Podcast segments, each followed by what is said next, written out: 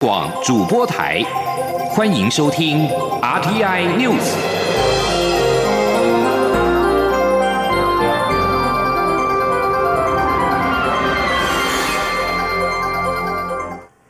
听众朋友您好，欢迎收听这节央广主播台提供给您的 RTI News，我是张顺祥。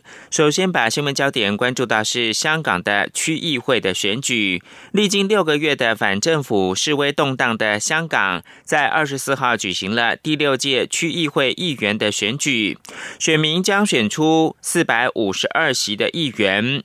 初步的计票结果显示。泛民主派渴望拿下超过两百席，大幅领先亲北京的建制派阵营。根据香港媒体的估计，截至当地时间今天凌晨四点，泛民主派阵营至少拿下两百零七席，建制派阵营仅赢得大约十八席。路透社报道，这次选举被视为香港行政长。长官，也就是特首林郑月娥民意支持度的重大考验。清北京当局的林郑月娥在过去几个月动荡期间，承受了庞大的压力。本届区议会的选举一共有一千零九十名的候选人，要争取四百五十二个席次。香港选举管理委员会的主席冯华今天凌晨零点三十分过后宣布。本届选举总计大概两百九十四万人投票，投票率达到百分之七十一点二。这项数据超越历届立法会议员选举的投票率的记录。这场被视为民意公投的选举结果，预计在今天二十五号上午将会逐渐的揭晓。继续把新闻焦点关注到二零二零台湾的总统选举，民进党今天二十五号将宣布成立护国保台助选团，由副总统参选人赖清德、行政院的前院长尤锡坤等组成。三十号将以屏东为首站，重兵辅选立委钟嘉宾，另外新增新北市议员何博文等五名的发言人。选战倒数，民进党布局陆空新战力。民进党表示，二零二零是台湾前途的十字路口。中国对于台湾的渗透跟强害，已经正式进入台湾的政党。看见中国国民党新党的不分区立委的名单，是一个全面赤化的结果。这不仅令台湾社会感到惊诧，更同时感到愤怒跟恐惧。而蔡英文总统连任台中的竞选总部在二十四号成立，他在成立大会上面呼吁台中选民要团结支持，因为二零二零台湾要赢，台中要先赢。记者王兆坤的报道。蔡英文总统在台中竞选总部成立大会上表示，去年十一月二十四号对他个人、民进党以及台中人来说是个难忘的日子。那一次地方选举的失败。最令人意外的就是台中败下阵来，但过去一年来认真反省检讨，让施政更有感。因为各位的声音，我们都听进去了。蔡总统呼吁台中选民再次投票支持，因为选战决战中台湾，台中一定要先赢，而台中先赢，台湾一定赢。他说：“今年的十一月二十四号，我们相聚在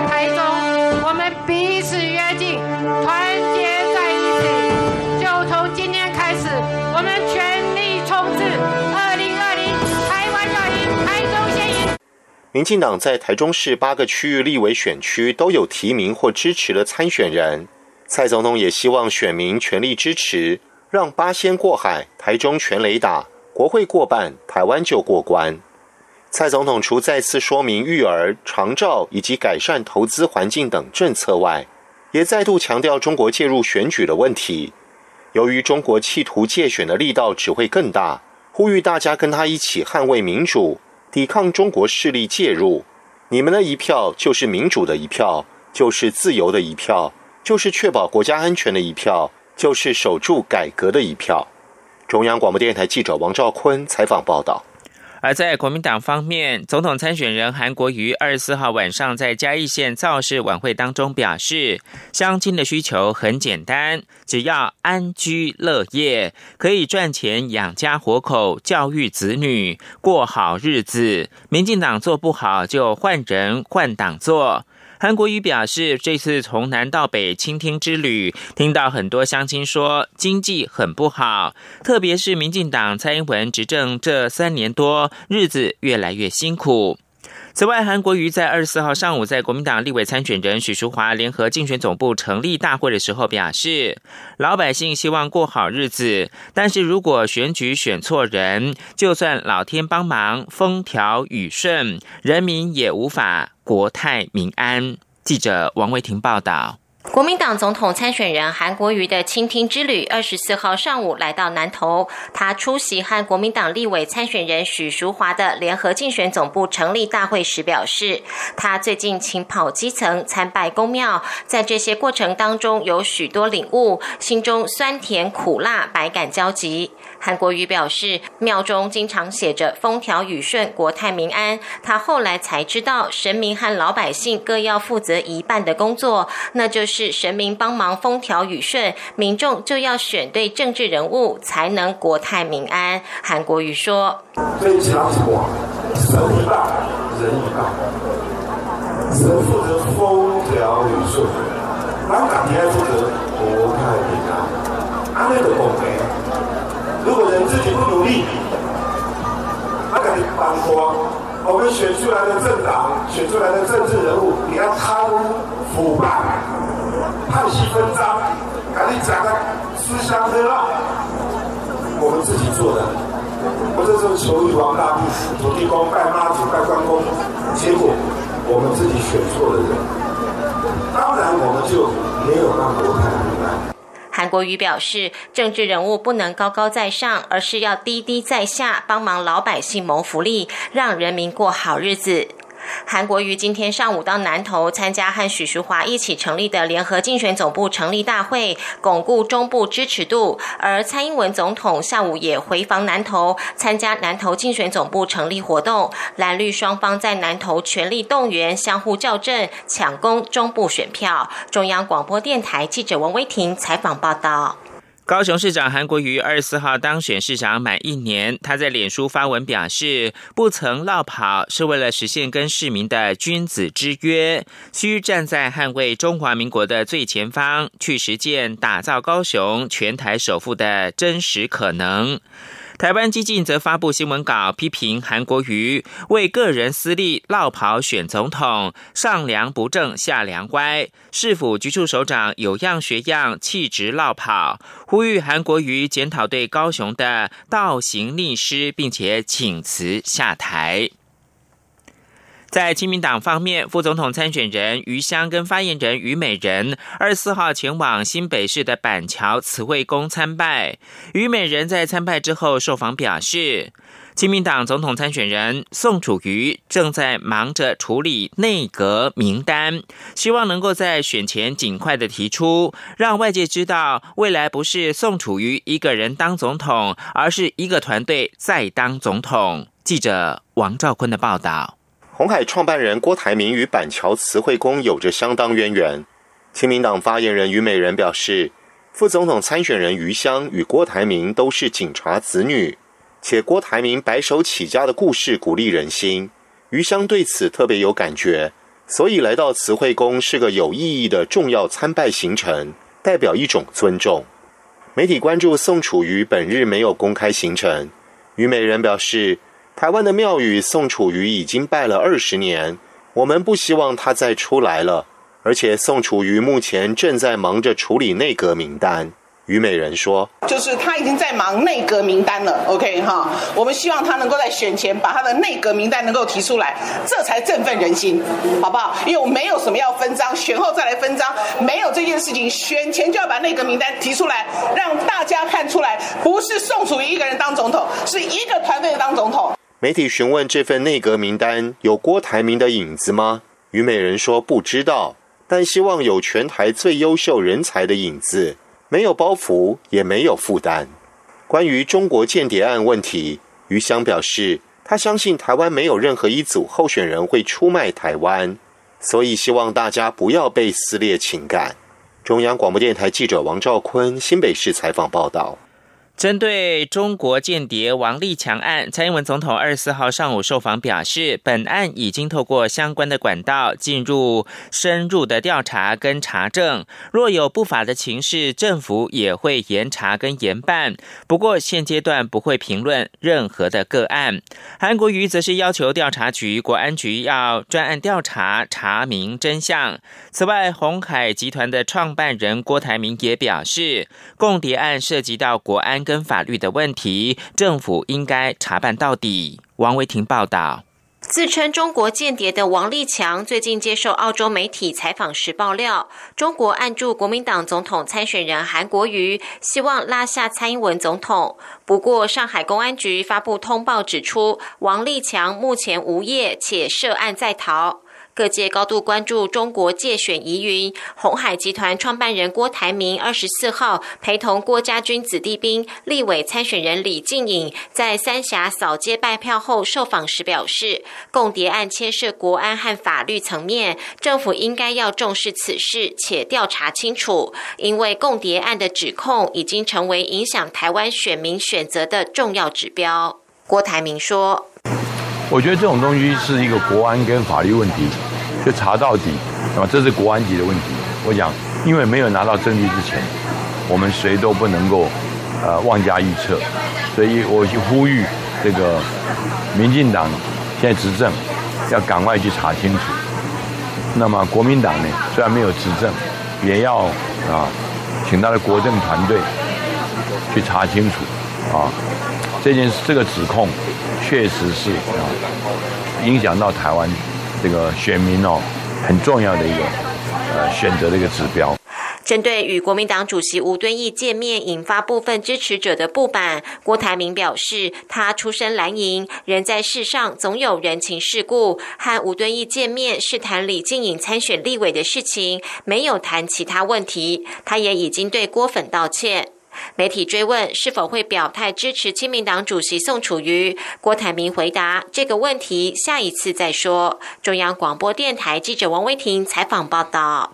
民进党立法院党团今天二十五号将会公布反渗透法的草案，并预计二十九号院会能够进赴二读，呼吁各个党派要让这个反渗透法早日通过，不必等协商冷冻期。虽然时代力量同意立法，但却认为十二月十八号不要休会，可以充分讨论之后立法，显示朝野目前还是没有共识的。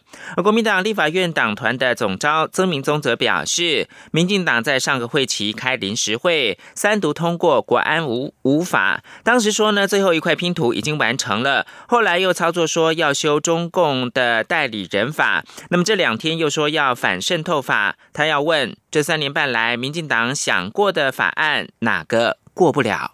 这里是中央广播电台。是阳光，翅膀打开了世界之窗；是阳光，翅膀环绕着地球飞翔。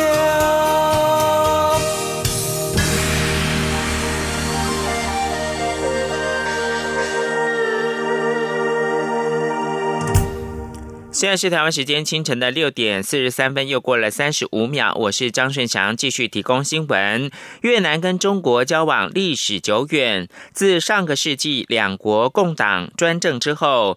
关系起伏迭延，近年来除了领海主权争端之外，相处大致是融洽。不过，越南在历经三十多年的改革开放之后呢，经济成长展现了傲人成绩，被誉为是亚洲的新小虎。而在经济茁壮之后，越南因应来自强邻，也就是中国的领土主权的挑战，态度也渐趋强硬。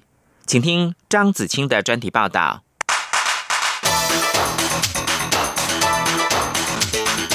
专题报道：越南仿效中国在上个世纪八零年代改革开放道路，从一九八六年起快速发展轻工业和农业，扩大渔产品出口，打下越南经济发展根基。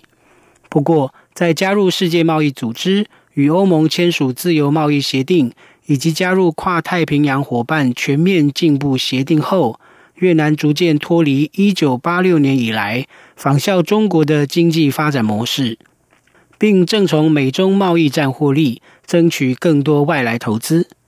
越南在经济茁壮后，面对中国在南海的主权伸索挑战，开始祭出多项因应手段。首先是利用民意。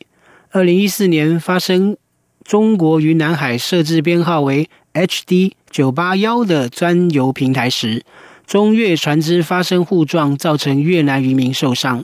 当时越南在向北京抗议后，出现共党体制下罕见的民众反中抗议示威，中资与台资厂房遭受民众攻击，并造成人员伤亡。《纽约时报》当时报道。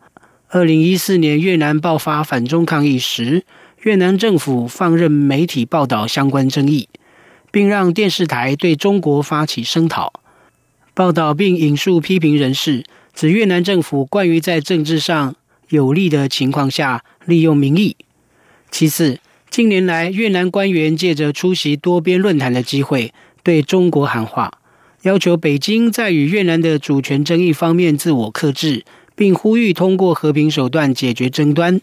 此外，越南随着改革开放，积极拓展国际视野，广交朋友，与包括昔日的战争对手美国以及日本、欧洲和印度发展关系，拉拢这些国家支持越南的领海所有权主张。然而，国际社会最不愿意见到的手段就是武装冲突。越南有可能被迫以武力回击中国的挑衅。伦敦国王学院中国研究所主任布朗教授指出，越南军队不是一支软弱的军事力量。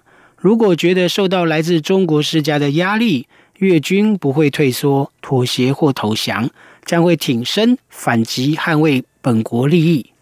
中越两国曾在上个世纪爆发过两次战争，一次是在一九七四年因海上疆界争端爆发西沙海战。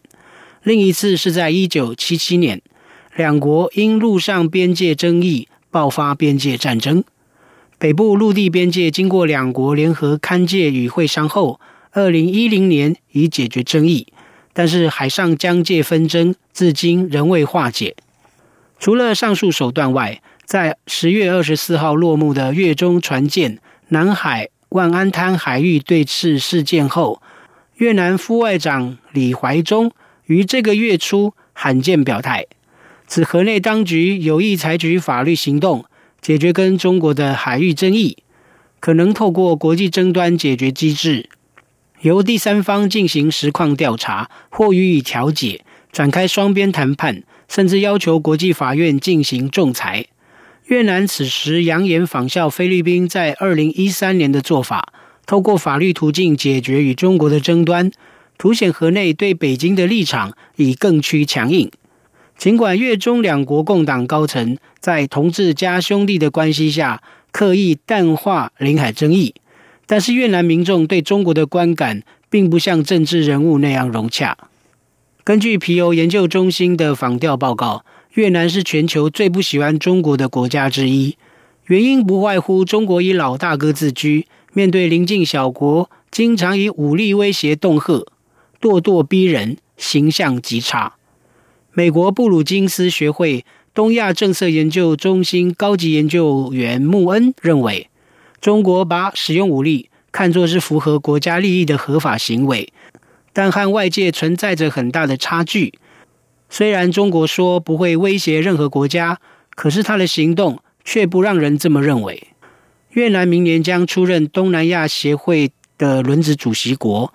是否会利用身为主席国的机会，增进东协与中国的关系，或是利用机会争取对越中领海争议有更大的话语权？越中关系错综复杂，未来将如何发展，值得密切观察。以上专题是由张子清撰稿播报，谢谢各位的收听。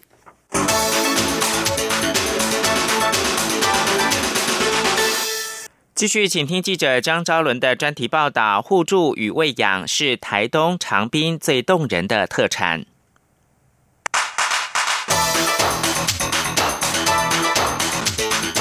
专题报道。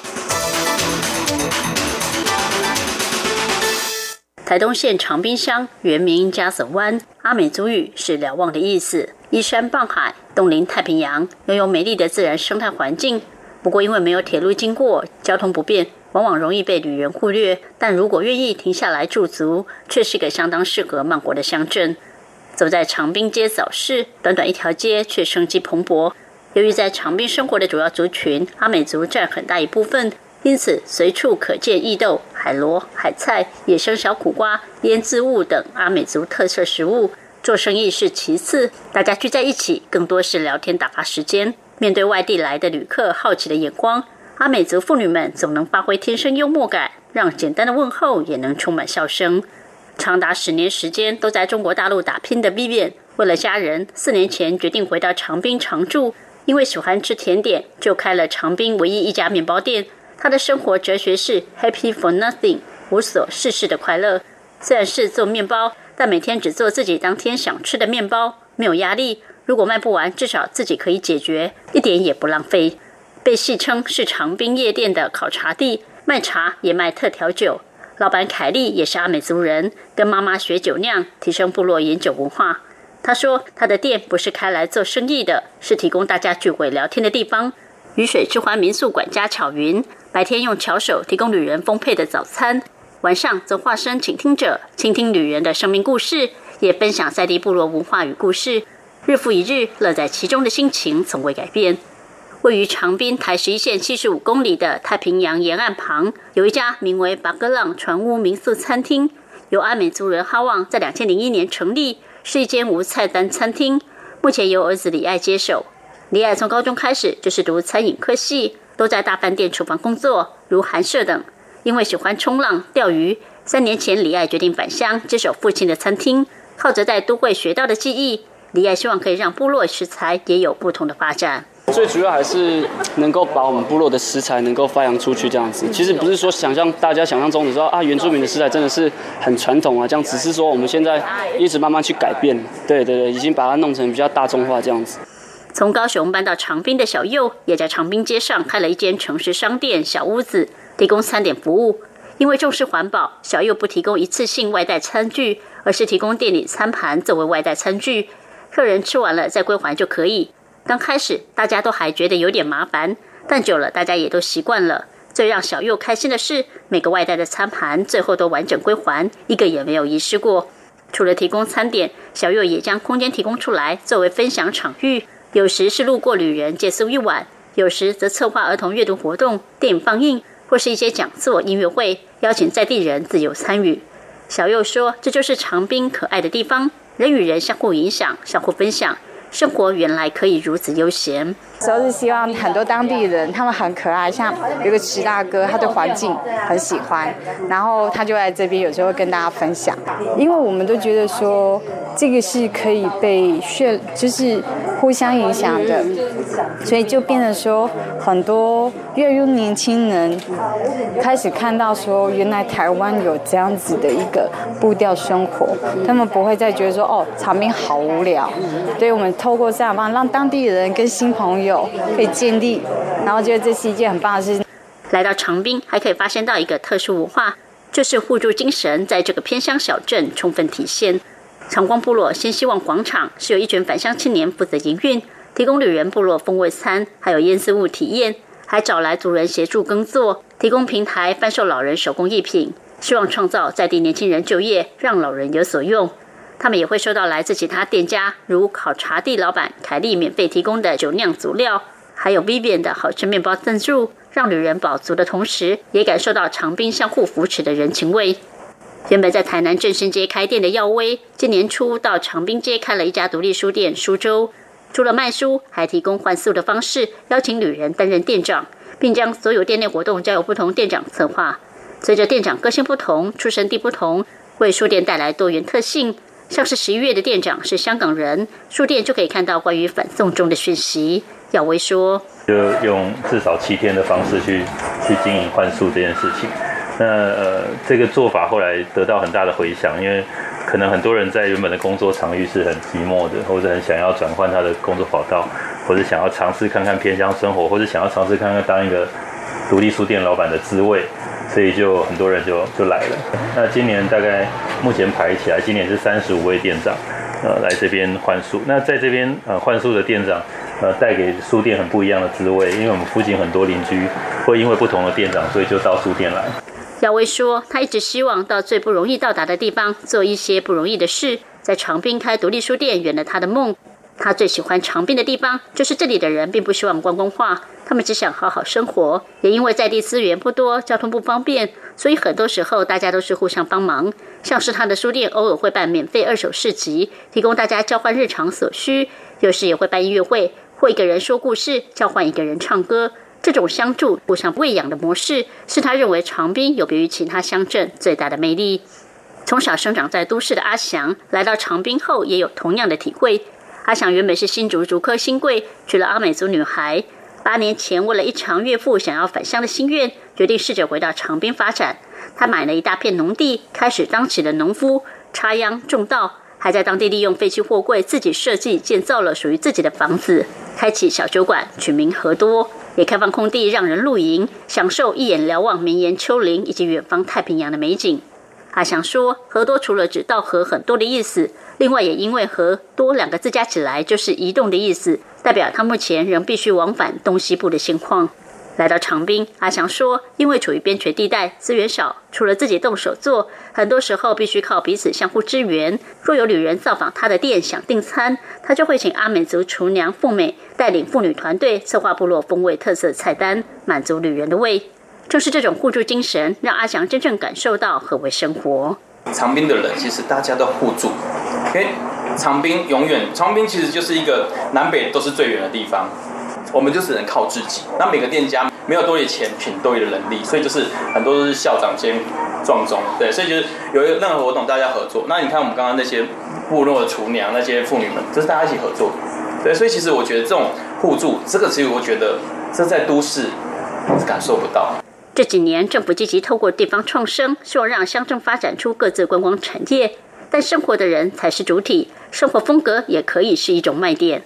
在长滨，一样有太平洋、丘陵、稻田美景、梦幻金刚大道，以及临近石梯坪世界级地址等，还有东海岸首家法式料理 Sinasira 二十四等知名观光景点。但因为地处边陲，让这个乡镇有与世隔绝的幽静，没有那样的喧嚣。长期协助长滨的公益平台文化基金会，很早就开始投入协助当地观光产业发展。最近也准备导入运动元素，结合慢活、健康、酷老，为长滨观光开发新的可能性。东海岸国家风景管理处也开始盘点长滨特色，希望借由生活风格挖掘出长滨 DNA，打造无感体验的地方观光模式。或许在不久的将来，长滨也能成为不一样的地方创生典范。中国电台记者张昭伦台东长滨采访报道。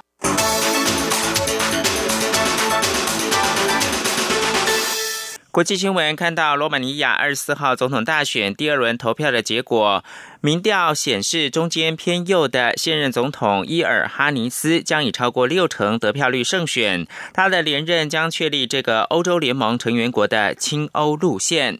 另外，在英国星期日的《泰晤士报》二十四号刊登的民调分析结果，首相强生领导的保守党渴望在十二月十二号举行的国会大选取得四十八席领先，在下议院占有绝决定性的多数。在日本，天主教教宗方济各二十四号上午在日本的长崎市演说时，谴责核武的残酷性。